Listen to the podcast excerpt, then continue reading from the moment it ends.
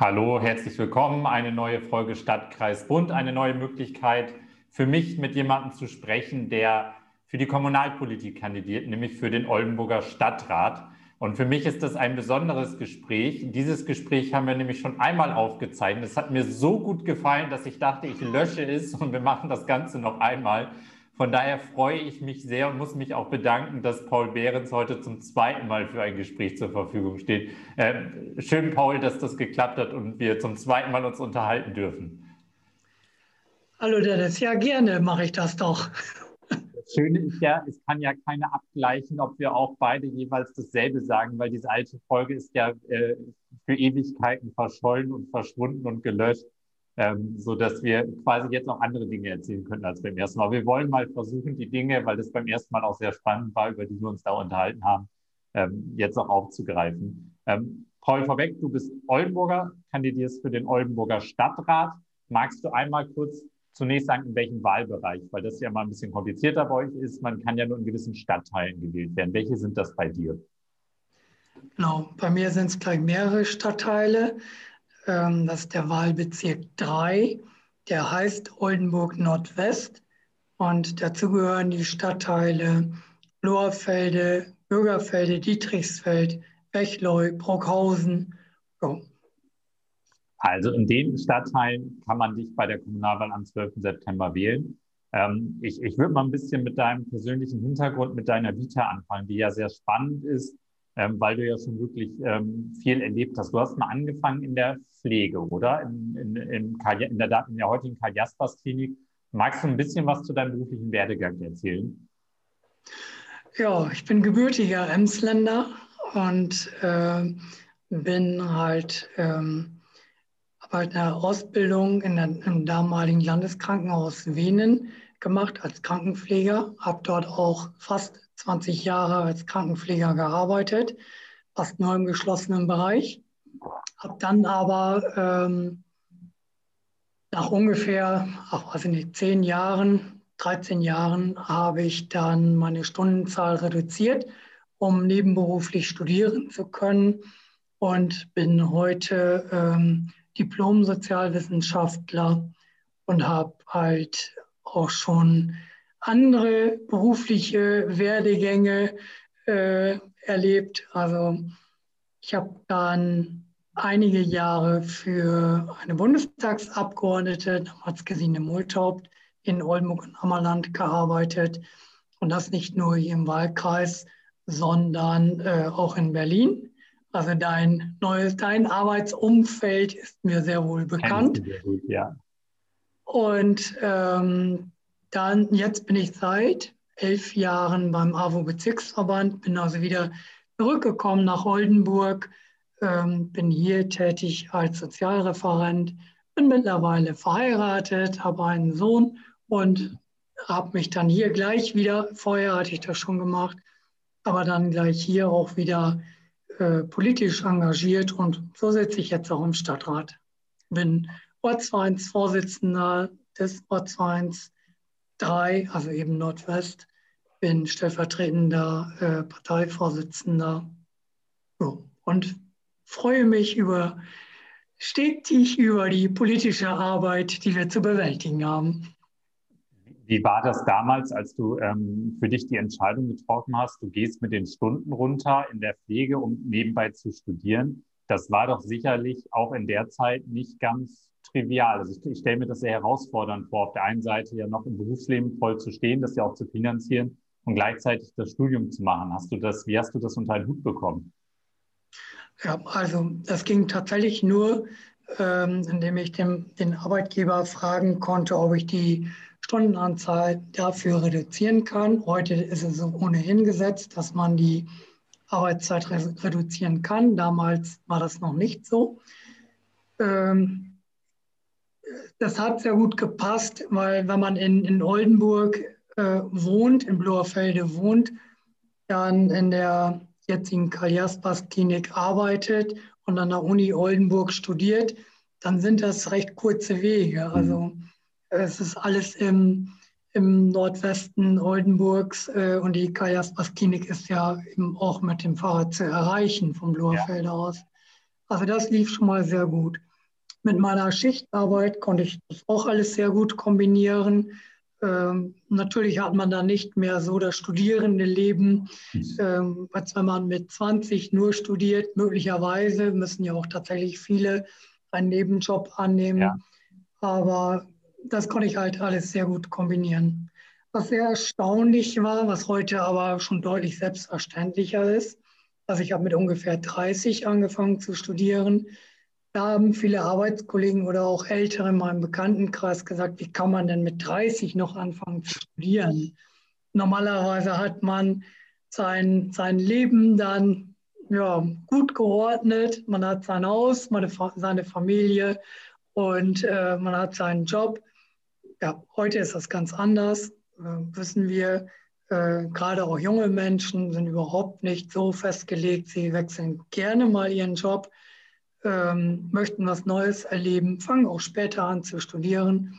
Heute ist das alles gar kein Problem mehr. Vor 20 Jahren war das auch, also ich habe es nicht als Problem erlebt, aber ich war doch erstaunt darüber, wie das von manchen Menschen wahrgenommen wurde. Du hast ja dann auch deine Erfahrung, bist ja auch später ein Vater geworden mit 50. Also was ja heutzutage auch nicht mehr so unüblich ist, dass sich so der ganze Lebensrhythmus so ein bisschen nach hinten verschiebt zeitlich. Ähm, du hast aber in der, in der Pflege viel mit Menschen zu tun gehabt. Du bist ja jetzt Referent bei der AWO, hast viel mit Menschen zu tun. Ähm, aber du machst das ja auch bei dir ganz konkret im Stadtteil. Ähm, ich glaube, du bist Vorsitzender vom Bürgerverein. Dann bist du in einem Projekt der Schatz vom Bloer Felder aktiv. Magst du mal einmal erzählen, was das ist? Genau, also ähm, der Schatz von Bloerfelde, äh, medial sehr gut aufgenommen in den letzten Monaten, ähm, war ein Stadtteilprojekt, ein urbanes Dorf.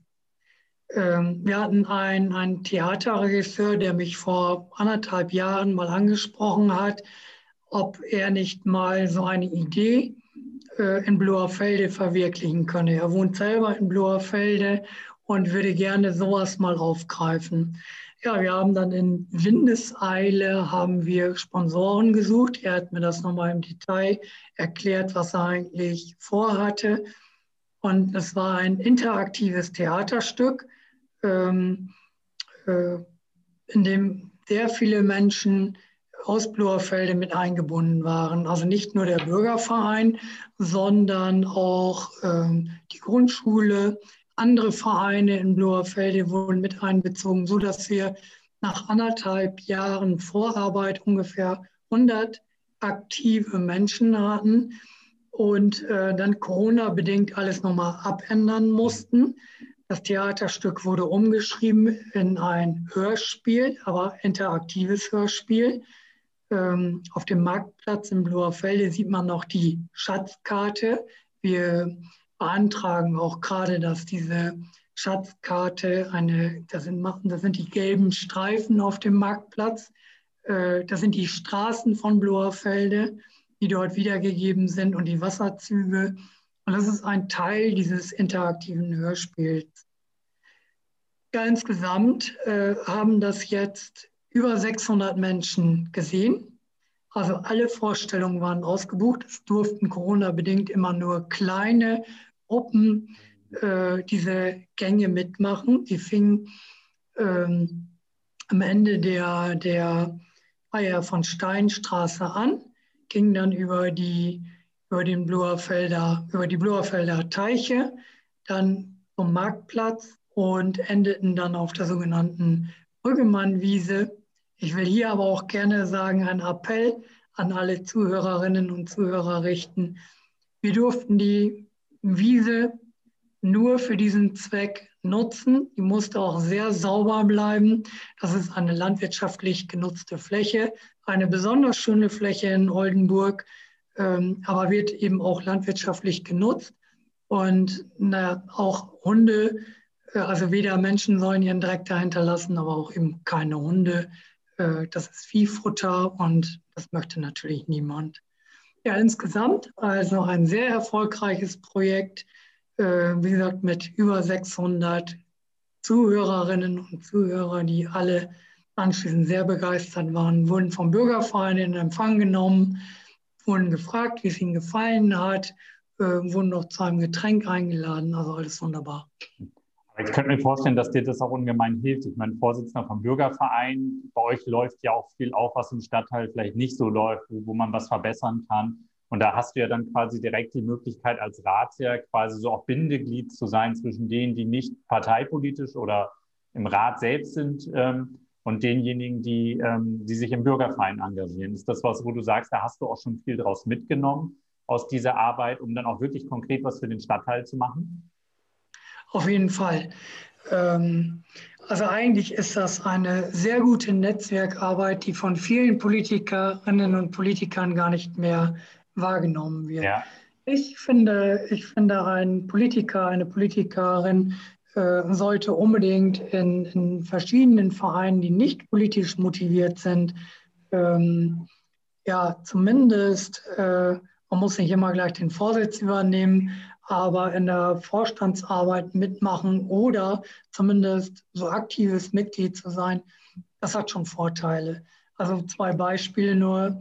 Äh, also ich kriege ständig Informationen oder Nachrichten von Menschen aus dem Stadtteil, die halt ähm, eine, ein, ja, ein, eine Anregung haben oder halt Belange haben, die man, die sich, die würden sich aber nicht an den, an die politischen Parteien wenden, sondern sind eigentlich mhm. sehr froh, dass es außerhalb der Politik auch Institutionen gibt, die solche ähm, Anregungen halt annehmen, sei es Baumpflanzung.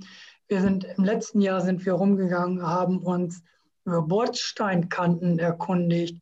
Also ich meine, wenn man, wenn da im politischen Umfeld du als Bundestagsabgeordneter wirst dich kaum mit Bordsteinkanten beschäftigen.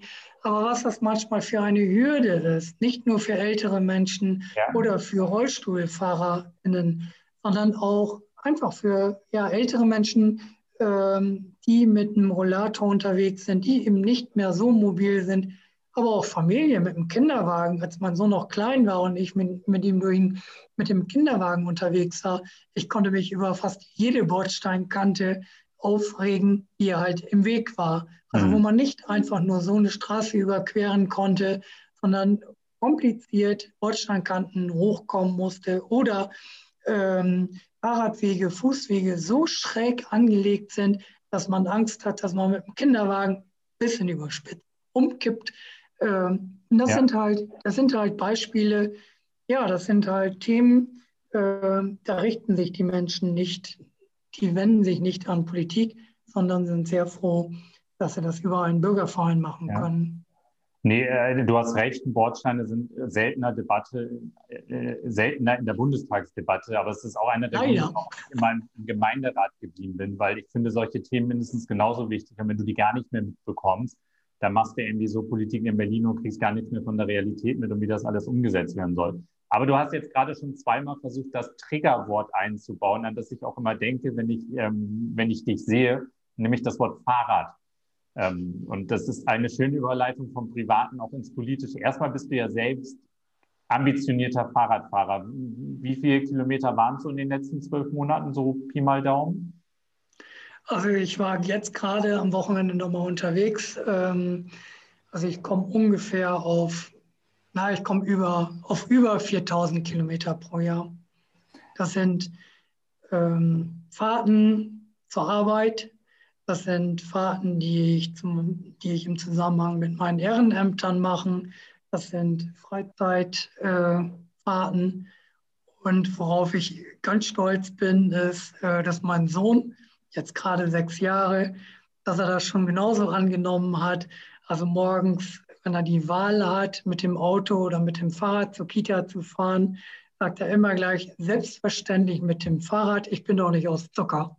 Sehr gut. Also wirklich Fahrradfahrerfamilie. Ähm, und dann sind wir auch beim politischen Punkt. Im, Wahlprogramm der SPD Oldenburg steht ja auch Klimaneutralität 2035. Da steht, dass man Verkehr neu strukturieren will. Ähm, dir ist ja ganz besonders auch wichtig, die Interessen der Fahrradfahrerinnen und Fahrradfahrer mit nach vorne zu bringen, zu gucken, wie schafft man es, auch das Fahrrad gleichberechtigt in den Straßenverkehr zu bekommen. Was sind da so die Vorstellungen, die Ideen, die du hast, damit Oldenburg eine noch fahrradfreundlichere Stadt, Fahrradfahrerfreundlichere Stadt wird. Schweres Wort. Ja, das stimmt. Ähm, also insgesamt brauchen wir halt erstmal mehr Fahrradstraßen. Das ist natürlich schwierig. Eine Stadt ist so, wie sie ist. Äh, man kann nicht einfach Fahrradstraßen sich, sich modellieren. Mhm. Ähm, das gelingt nur, wenn man, wenn Politik, Verwaltung und Anlieger einer Straße so zusammenarbeiten, dass man aus einer Straße auch eine Fahrradstraße machen kann. Die jüngste Fahrradstraße, die wir haben, ähm, ist ja, oder die bekannteste mittlerweile ist die ist Aarenufer. Mhm. Ähm, für, für mich war diese, das ist eine Parallelstraße zur Ofener Straße. Ja. Für mich war das eigentlich nie eine richtige Fahrradstraße, weil ich nicht mal aufgrund der Stellplätze äh, nicht mal Fahrradfahrer entsprechend entgegenkommen konnten.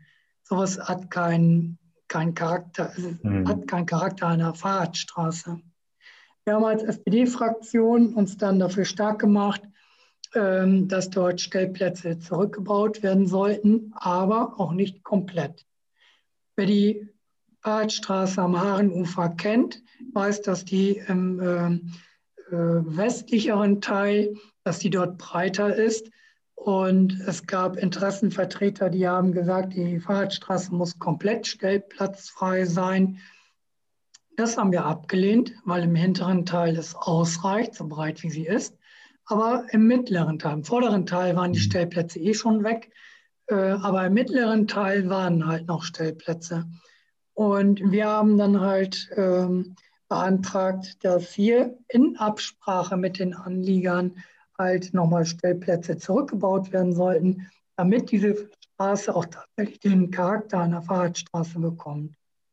Insgesamt ist eben auch genau das das Problem.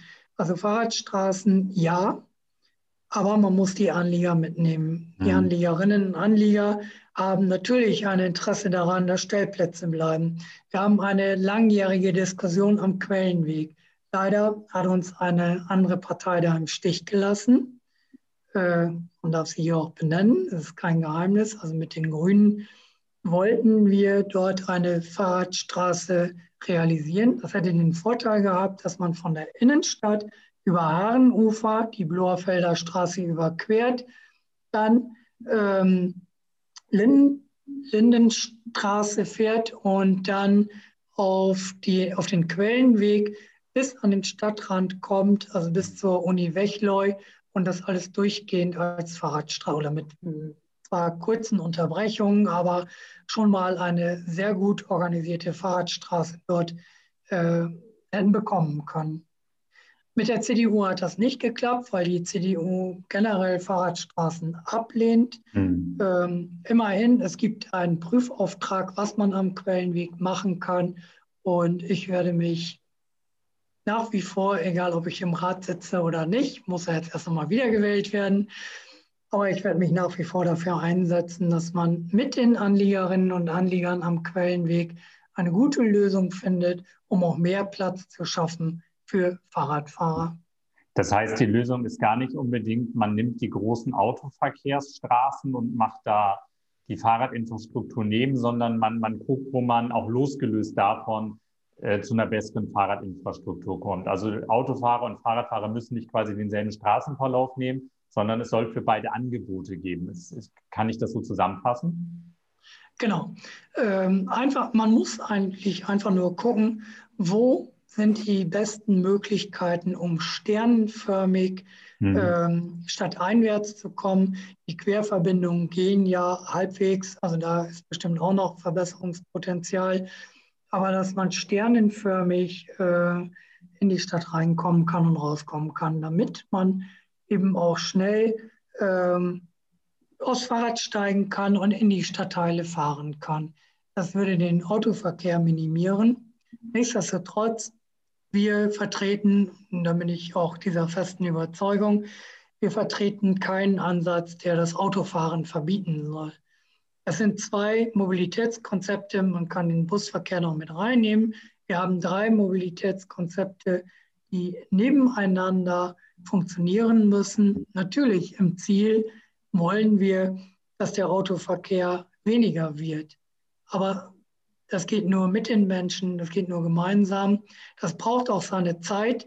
Ähm, und von daher müssen wir mit diesen drei Mobilitätsmöglichkeiten halt denken und auch die nächsten 20 Jahre so planen, aber auch so planen, dass eine deutliche CO2-Minimierung am Ende dabei rauskommt.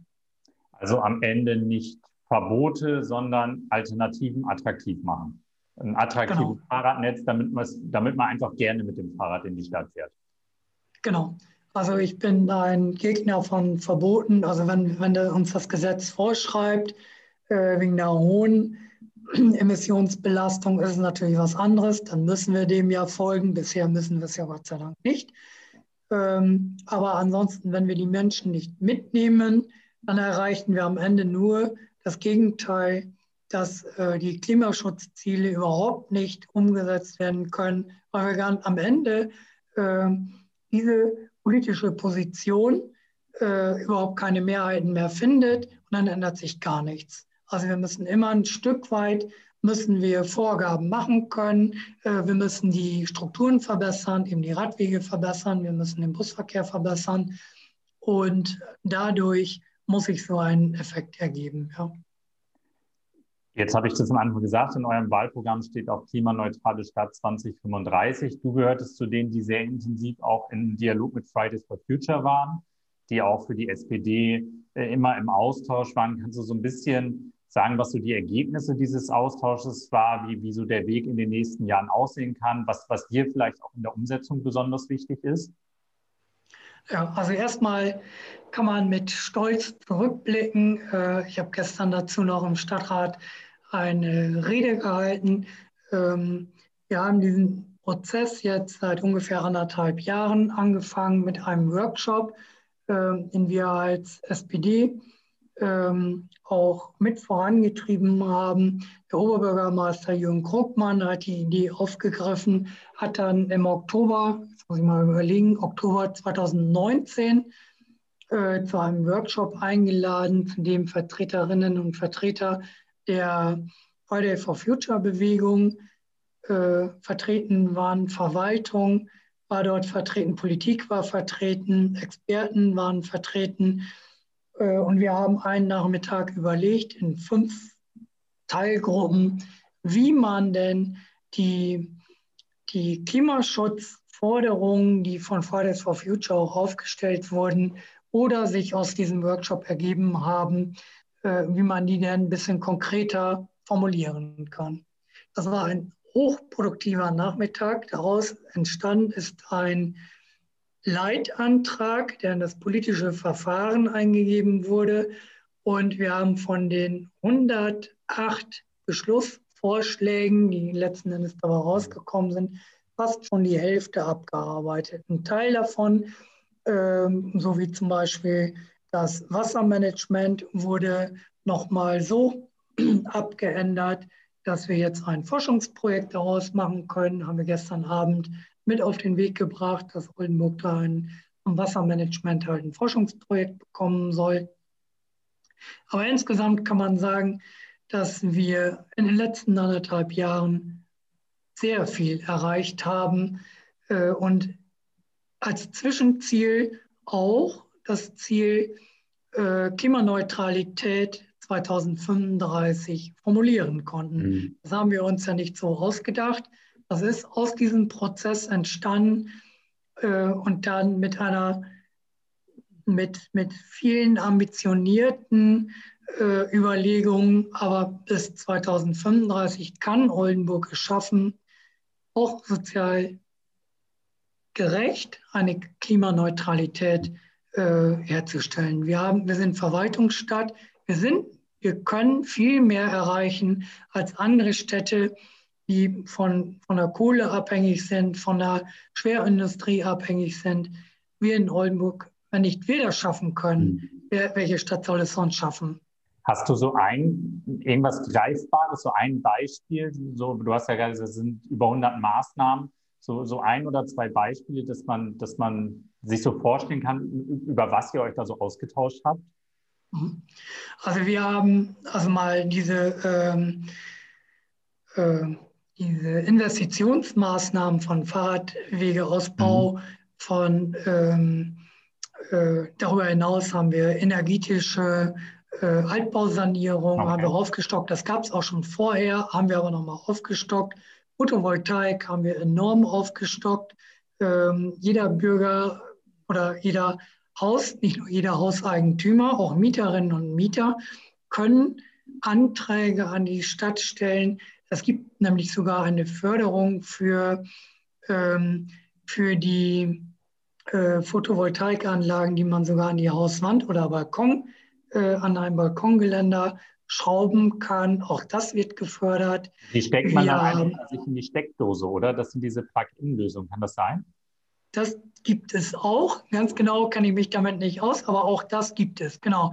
Äh, die, das ist die günstigste, schnellste ja. Variante. Äh, die klappt tatsächlich so und da ist ein, ein Mechanismus drin, äh, solange man den Strom selber verbraucht, ähm, kann der aus der, aus der ähm, Photovoltaikanlage gezogen werden. Wenn der Strom nicht selber verbraucht wird, dann wird auch kein Strom ins Netz gegeben. Mhm. Also es ist ja sehr kompliziert. Auch ja. da nochmal die Bitte an dich.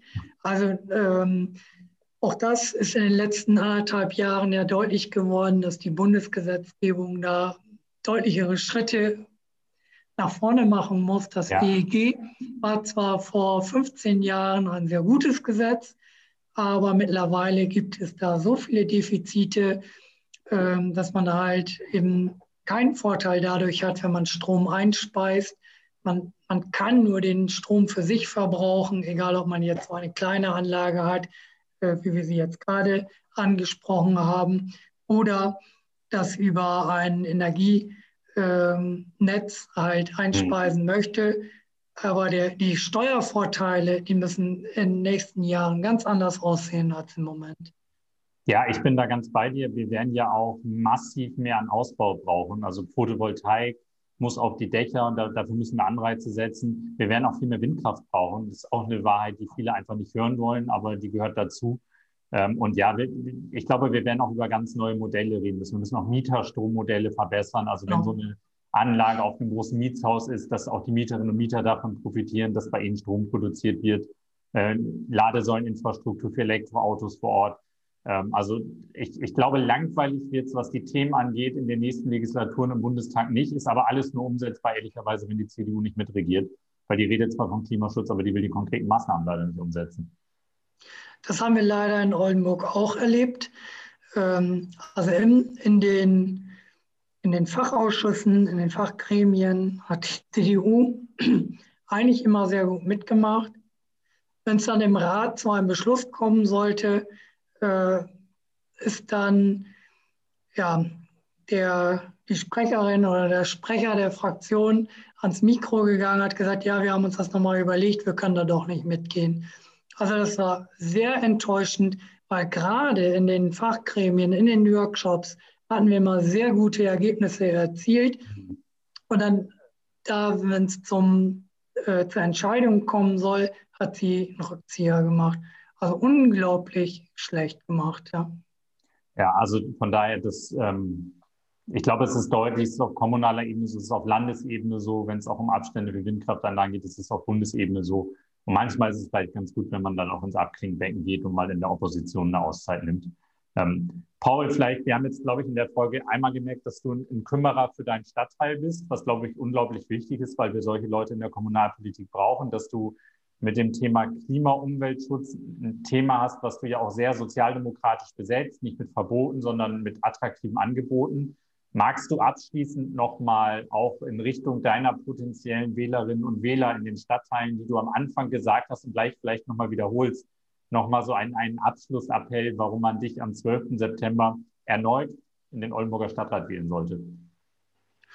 Ja, äh, im Grunde genommen hast du es ja gerade schon mal wiederholt. Auch eine gute also Vorlage, ich bin, genau, ich bin gerne Kümmerer für die Menschen in den Stadtteilen. Ich hab, will mich auch gerne eben äh, unabhängig von meinen Fachthemen, will ich mich äh, für die Belange der Menschen in, in den Stadtteilen einsetzen. Ähm, sei es die Postfiliale in Bloerfelde, die ja noch die geschlossen werden soll. Also sind viele kleine Themen, aber darin liegt auch die Aufgabe der Kommunalpolitik und äh, diejenigen, die was, diejenigen Menschen, äh, die von mir halt äh, das als Kümmerer mitbekommen haben, dürfen das auch gerne weitergeben, dass ich das auch gerne in den nächsten fünf Jahren tun werde. Und es macht auch Spaß. Ich habe selber sehr viel dabei gelernt und ähm, ja, möchte das gerne weitermachen.